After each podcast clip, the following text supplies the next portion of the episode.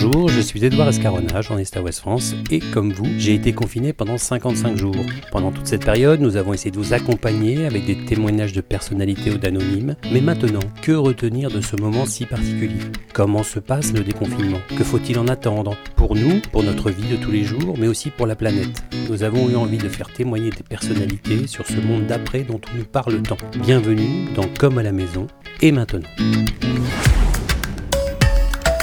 Aujourd'hui, nous accueillons Jean Jouzel, le climatologue, glaciologue, directeur de recherche émérite au Comité pour l'énergie atomique et ancien directeur de l'Institut Simon Laplace. C'est un scientifique reconnu internationalement, notamment pour ses travaux sur les glaces de l'Antarctique et du Groenland. C'est aussi l'un des spécialistes du réchauffement climatique.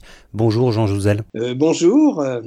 Alors déjà, après 55 jours de confinement, comment allez-vous? Bah bien, nous, disons, nous avons vécu bien, enfin, nous avons vécu ce, confinement à Paris avec mon épouse.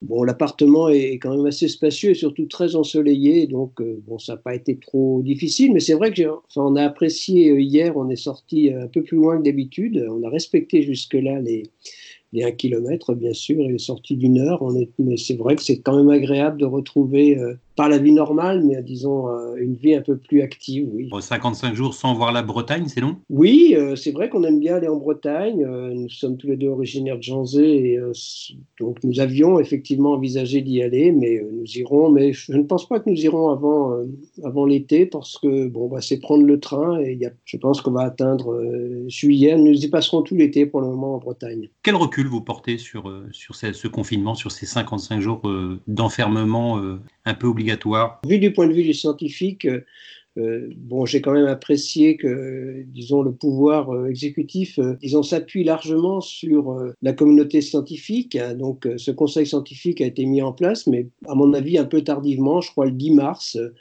il y aurait dû avoir un conseil scientifique spécifique à cette crise, me semble-t-il, euh, probablement dès au début de l'année, hein, dès, les premiers signes. Donc peut-être a-t-on réagi avec un peu de retard quand même. Bon, autrement, je pense que la crise a été bien gérée. Euh, après, une fois que ça a été euh, lancé, je, crois, et, c'est une réflexion qu'on se fait évidemment parce que Bien sûr, c'est une autre crise, disons, m'interroge, c'est la, la, crise plutôt environnementale, climatique, et, euh, nous, souhaitons effectivement que la communauté scientifique soit écoutée au même niveau qu'elle l'a été euh, pour la crise sanitaire.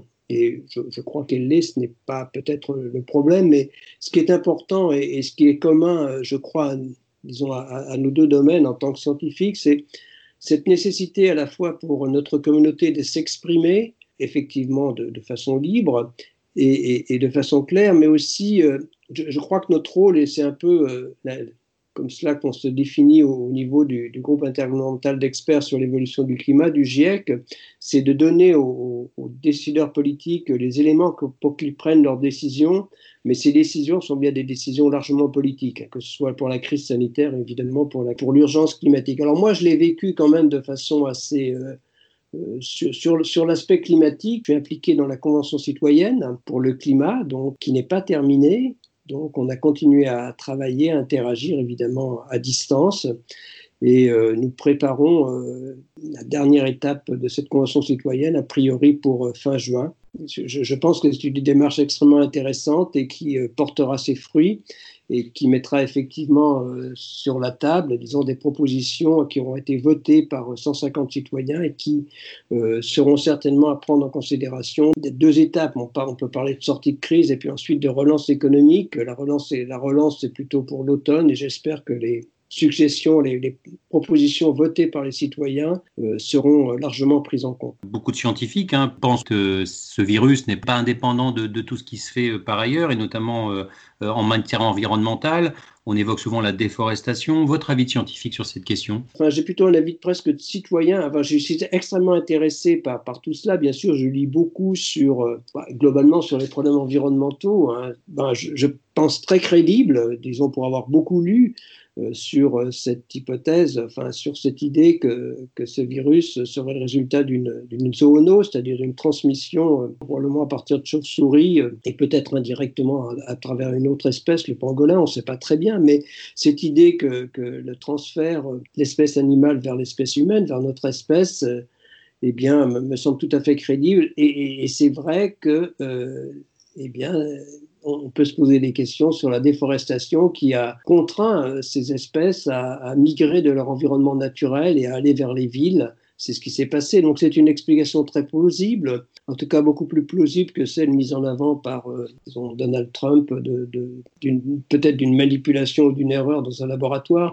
J'espère qu'on aura, disons, assez rapidement euh, ce qui est vraiment à l'origine de, cette euh, épidémie mais euh, je, pense, de mon côté, je pense la perte de biodiversité, la perte des habitats euh, de, certaines espèces. Alors, ce qui est sûr aussi, c'est que cette crise donne la possibilité de, faire un point sur les activités humaines, de réfléchir à notre avenir commun. C'est une crise sanitaire, mais c'est une crise euh, également écologique et, économique. Donc, on peut presque parler d'une crise de civilisation. Oui, c'est une crise de civilisation. Alors, quand on parle de crise de civilisation, il y a, cette idée disons, de collapsologie, d'effondrement qui, qui, vient rapidement sur, disons, sur la table, évidemment. Euh, j'ai interagi au cours des derniers mois, euh, donc en particulier avec euh, Patrick Vivray, Pablo Servigne, quelques autres collègues. Nous avons discuté effectivement autour de, de, l'effondrement, de, une crise de civilisation beaucoup plus large, et ce qui donne d'une certaine façon un crédit à cette, disons, à la collapsologie. Je, suis assez sensible à ça. Moi, ce que je, ce que je dis, c'est quand même que ces deux crises, entre la crise sanitaire et, la crise, euh, l'urgence, euh, disons, l'urgence écologique, hein, que je répète, elle est bien là, puisqu'il faut quand même la remettre euh, dans son contexte. Quand on parle d'urgence climatique, euh, depuis au moins une quinzaine d'années, euh, depuis, eh bien, nous avons, je crois, constamment dit l'urgence climatique et en particulier, à partir du quatrième rapport du GIEC en 2007, mis cette année 2020 dans laquelle nous sommes comme une année charnière pour avoir des chances de limiter le réchauffement climatique à 2 degrés, ce qui serait tout à fait raisonnable et ce serait encore mieux de limiter à 1,5 degré. Eh bien, il faudrait que les émissions de gaz à effet de serre diminuent à partir de 2020. Donc, c'est vrai qu'il y a cette conjonction et, bien sûr, ça a été confirmé largement puisque pour euh, avoir des chances de limiter à 2 degrés, eh bien, il faudrait euh, diminuer nos émissions de, près de 40% entre aujourd'hui, enfin, disons, entre aujourd'hui et 2030. Et puis, les, atteindre neutralité carbone vers 2080-2070. Pour 1,5 euh, degré, c'est neutralité carbone à horizon 2050. Donc cette urgence, elle est, vraiment confirmée. On, voit bien qu'il y, a une certaine conjonction, euh, disons, entre ces deux crises. Il y a d'abord cette évidence que ces deux crises sont à caractère mondial caractère planétaire. Donc ça, c'est un premier point. Alors, euh, bien sûr, on a aussi, à travers la crise sanitaire, euh, des exemples des conséquences environnementales, qu'elles soient en termes de diminution des émissions de gaz carbonique, hein, ça va être de, c'est de l'ordre de 30% en 2020 que par rapport à 2019, mais c'est vrai aussi sur la pollution elle-même, c'est vrai aussi sur, la pollution liée aux, particules fines, c'est vrai aussi sur la pollution euh, sonore, par exemple. Donc on voit bien l'intérêt de, disons, de cette oui, parce que justement, c'est ce que j'allais vous dire, c'est que l'arrêt de certaines activités humaines et, d'industrie pendant, pendant cette, ce confinement a entraîné notamment une baisse de la pollution. Donc, on a, pu, on a pu voir que les bienfaits, entre guillemets, étaient assez rapides quand même. Oui, les, enfin les bienfaits. Alors, on voit deux choses. Les bienfaits sont assez rapides pour la pollution, pour la pollution au sens euh, lié à la pollution urbaine, la pollution, euh, la pollution automobile, la, la pollution industrielle, euh, qui est elle-même largement liée à, notre utilisation dans ce cas-là. Bon, en, France, je dirais de fuel, d'essence, de, diesel évidemment, disons de, pétrole sous toutes ces ou, de ses dérivés. en Chine, on voit bien, c'est aussi largement toujours lié au charbon. Donc, euh, les, combustibles fossiles sont à l'origine d'une pollution euh, particules fines et autres pollutions euh, importantes, on le voit bien, et ça, c'est pratiquement immédiat. Quand on arrête, quand on arrête l'utilisation des, fossiles, alors disons, parmi les combustibles fossiles, le gaz est un combustible fossile qui ne provoque, pas de pollution, c'est le seul combustible fossile. Euh, disons, l'effet est immédiat. L'autre aspect, donc, qui concerne les émissions de gaz carbonique, les combustibles fossiles, ce sont pratiquement 70% euh, des émissions de gaz à effet de serre. Donc, effectivement, l'arrêt d'utilisation, enfin, la diminution de notre, notre, utilisation de combustibles fossiles, de pétrole, de gaz et de charbon, fait effectivement une diminution du CO2, mais elle n'est entre parenthèses que de 5%, alors que euh, si on voulait, euh, disons au niveau planétaire, avoir des chances de rester autour de 1,5 degré, c'est pratiquement 7% chaque année qu'il faudrait qu'elle diminue, mais chaque année. Hein. donc on voit bien la difficulté. Donc ça met aussi la, la nécessité d'un changement complet de, mode de développement. Il ne s'agit pas simplement euh, de, mieux faire à la marge. Ce qu'on avait constaté aussi après notamment la crise de, 2008-2009, la crise financière, c'est que l'activité des émissions de CO2 était repartie de plus belle. Si on reprend l'exemple de 2008, en 2009, les émissions de, gaz carbonique, euh, des dioxydes de carbone ont diminué de 1,3%, enfin entre 1 et 2%, et puis elles ont pratiquement augmenté entre 5 et 6% entre 2009 et 2010 et sont reparties sur ce rythme proche de 3%, hein, donc par an d'augmentation. Donc euh, c'est clair que pour cette crise, qui était une crise financière, mais aussi une crise économique, la crise économique liée à cette crise financière, de façon très claire, euh, l'après était comme l'avant. Collectivement, hein, donc sans vouloir euh, jeter la pierre à quiconque, collectivement, euh, notre développement est reparti comme avant. Donc l'idée, c'est vraiment qu'il ne faudrait pas faire, ce qu'il ne faut pas faire. Je, pense que c'est pratiquement notre dernière chance euh, disons, d'infléchir vraiment euh, notre mode de développement vers un mode de développement qui nous permette de, de limiter le réchauffement climatique. Et maintenant qu'il faut agir, on l'a, je vous ai déjà euh, mentionné que, ce n'est pas, pas un discours d'aujourd'hui, puisque ce discours de 2020 comme année charnière, il date d'au moins une quinzaine d'années, et on a précisé ces chiffres, c'est clair, donc c'est pas qu'une année charnière, c'est une année charnière vers des diminutions qui seraient importante si nous voulions maintenir le réchauffement climatique, euh, ne serait-ce qu'en 2 degrés à long terme, eh bien, euh, c'est cela qu'il faut mettre en œuvre. Quand on regarde euh, bien, c'est à la fois de l'efficacité énergétique, du mix énergétique, effectivement. Il, faut consommer moins d'énergie. Hein. Dans la loi sur la transition énergétique, il y a effectivement cet objectif que la France consomme deux fois moins d'énergie en 2050 disons que par rapport à 1990, sans nuire à son développement économique. Et quand vous voyez la volonté de remettre en route des secteurs forts comme l'aviation ou l'automobile, mais des secteurs également très polluants, ça vous interroge, ça vous questionne? On parle de progressivement, euh, disons, limiter les vols, euh, les vols courts, enfin les vols sur... Euh, j'ai compris que c'était, disons que toutes les, toutes les villes qui sont à moins de 2h30 de Paris, on essaierait de, de limiter, sinon de, supprimer les transports aériens à courte distance. Ça serait le cas, par exemple, d'un Paris-Rennes qui n'a, pas beaucoup de sens. Bon, c'est clair que euh, le transport aérien ne peut pas, me semble-t-il, continuer à se développer euh, comme il le souhaitait de façon exponentielle. Comme il, donc, euh, je pense que c'est aussi un tournant pour le transport aérien. Si on veut limiter le réchauffement climatique de façon efficace, eh bien, il faut que le, transport aérien réfléchisse. Je ne parle bien sûr pas de, disons, il peut y avoir un développement, mais limité du transport aérien à l'échelle planétaire, c'est très clair. Si le transport aérien se développe comme il l'envisage, eh bien, nous ne réussirons pas à limiter le réchauffement climatique, euh, disons, à un degré et demi. Il y a aussi d'autres secteurs. C'est par exemple le secteur de la, du numérique, euh, s'il se développe euh, aussi sans compter, sans être attentif à ces émissions de gaz à effet de serre qui sont liées, eh bien là aussi, ça peut disons, nous conduire à ne pas respecter cet objectif à degré et demi. Pour l'automobile, c'est un peu différent, euh, parce que l'automobile, euh, il y, a aussi un avenir dans le transport, dans l'automobile, dans le transport routier.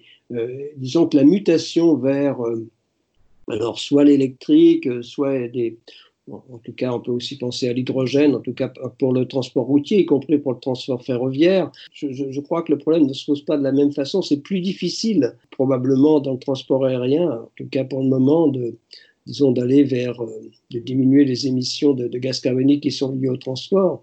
Euh, c'est quand même possible dans le transport, euh, dans tout ce qui concerne l'automobile.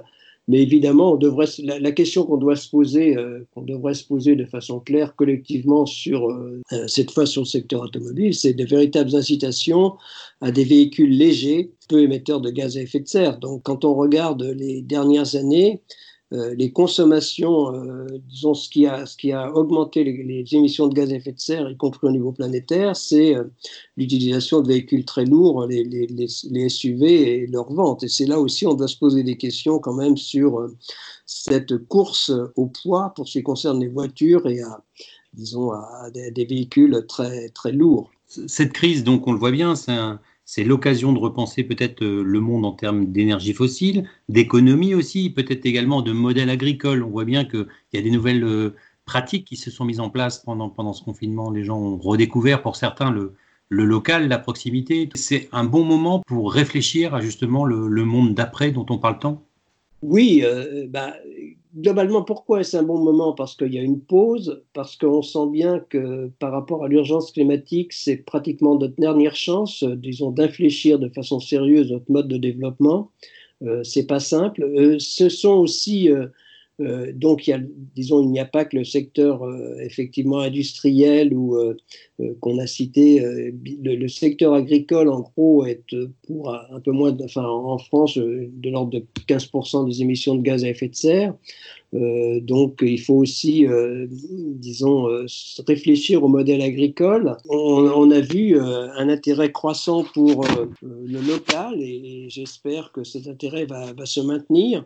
Euh, il y a une réflexion à avoir aussi dans le monde agricole euh, sur euh, les opportunités pour la lutte contre le réchauffement climatique. on voit bien le stockage du carbone en est l'utilisation par exemple de aussi la production d'énergie, on peut parler de, méthanisation, il y a aussi des, problèmes qui sont derrière dans tous les cas, mais il y a beaucoup à faire dans le monde agricole en termes d'opportunités, de développement des renouvelables en général, puisque en France, on a encore la chance que, disons, les, les, terres appartiennent, euh, disons, sont en, tout cas largement sous le contrôle du monde agricole euh, au sens large. Et donc, c'est quand même ce monde qui a, largement la, disons, la main sur tout ce qui concerne le, développement des, énergies renouvelables. On a besoin de, superficies assez importantes. Donc, euh, oui, du, côté du monde agricole, il y a aussi une fragilité de, certaines. Il faut aussi penser à l'adaptation.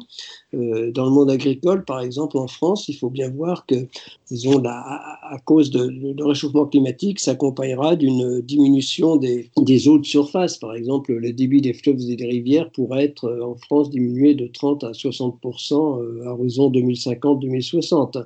Donc, il faut aussi, du côté du monde agricole, il y a il y a effectivement une certaine fragilité, il y a une adaptation qui est nécessaire dans les, modes culturaux, dans les, choix des cultures, c'est suivant les régions, euh, avec une fragilité évidemment plus importante actuellement euh, dans le secteur viticole, hein, on comprend bien, un degré de plus c'est important, mais euh, il y a aussi des opportunités pour tout ce qui concerne le stockage du carbone et la production d'énergie. Puis bien sûr, dans les modes de production, dans les modes de distribution, c'est aussi très important. Euh, donc on parle d'agriculture, disons de, de, circuits courts et, tout cela est encouragé. Ça, je crois aussi que c'est un bon moment pour réfléchir à notre organisation agricole. Il y a aussi évidemment à l'échelle plus planétaire pour le monde agricole, les, les grands échanges mondiaux sont-ils nécessaires forcément pour le monde agricole on peut parler de relocalisation euh, au, niveau, disons, vraiment de la distribution, mais aussi on peut réfléchir à, la mondialisation de l'agriculture. Pour terminer, euh, vous craignez que cette crise sanitaire nous ait fait perdre un peu de notre insouciance? La vie, elle est forcément différente avec un virus qui rôde. Vous avez vous avez peur que justement les gens se, replient un peu sur eux-mêmes? Oui, c'est le cas actuellement, c'est très clair. On a, sept petits-enfants, on ne les a pas revus encore depuis euh, deux mois. On va les revoir avec beaucoup de, précautions au cours des, prochaines semaines, très certainement. Mais on est sorti hier pour, euh, bon, on a fait, disons, une marche assez longue hier dans Paris, et euh, il n'y a pas l'insouciance qu'il y avait avant. voilà, oui, j'espère qu'il faut que nous prenions collectivement, reprenions collectivement confiance, mais cette, cette, cette confiance ne sera reprendra que si euh, effectivement, nous savons, euh, disons, si le déconfinement est réussi, d'un côté, il est nécessaire aussi euh, de, garder euh, le geste barrière. Donc, on ne peut pas d'un côté être insouciant tout de suite. Insouciant, j'espère qu'elle reviendra, la, joie de vivre de tous, mais elle ne reviendra que quand nous aurons quand même enfin, nous pris la, mesure de, de, cette crise. Et disons, prendre la mesure de cette crise passe, enfin, me semble-t-il, par une période où effectivement nous nous soucions de, de, nos gestes de, chaque jour en termes effectivement de, distanciation sociale. Nous nous, devons de, respecter ces règles qu'on nous engage à prendre. Les, prochains mois ne peuvent pas être insouciants. On ne peut pas revenir euh, instantanément aux périodes d'insouciance que nous avions il y a encore. Euh, disons, allez, si je prends un an en arrière, et eh bien effectivement, le printemps 2019 était complètement différent de celui que nous allons vivre en 2020. Euh, peut-être moins en Bretagne. Hein, voilà, donc en Bretagne, c'est moins touché. Dans les campagnes bretonnes, il y a bon, les, gens ressentent moins euh, peut-être ce, changement, mais dans les villes comme Paris, et je pense que ce sont dans toutes les grandes capitales ou dans toutes les métropoles de cette planète, c'est quand même un autre, euh, disons, un autre état d'esprit que, celui que nous avions il y a quelques mois. Eh ben, merci beaucoup, Jean-Joseph. Bah, bon déconfinement alors. D'accord, à vous aussi, merci. À très bientôt, au revoir. Au revoir. Retrouvez cet épisode ainsi que nos autres productions sur le mur des podcasts et aussi sur notre application Ouest France. N'hésitez pas à nous mettre 5 étoiles si vous avez aimé ce programme.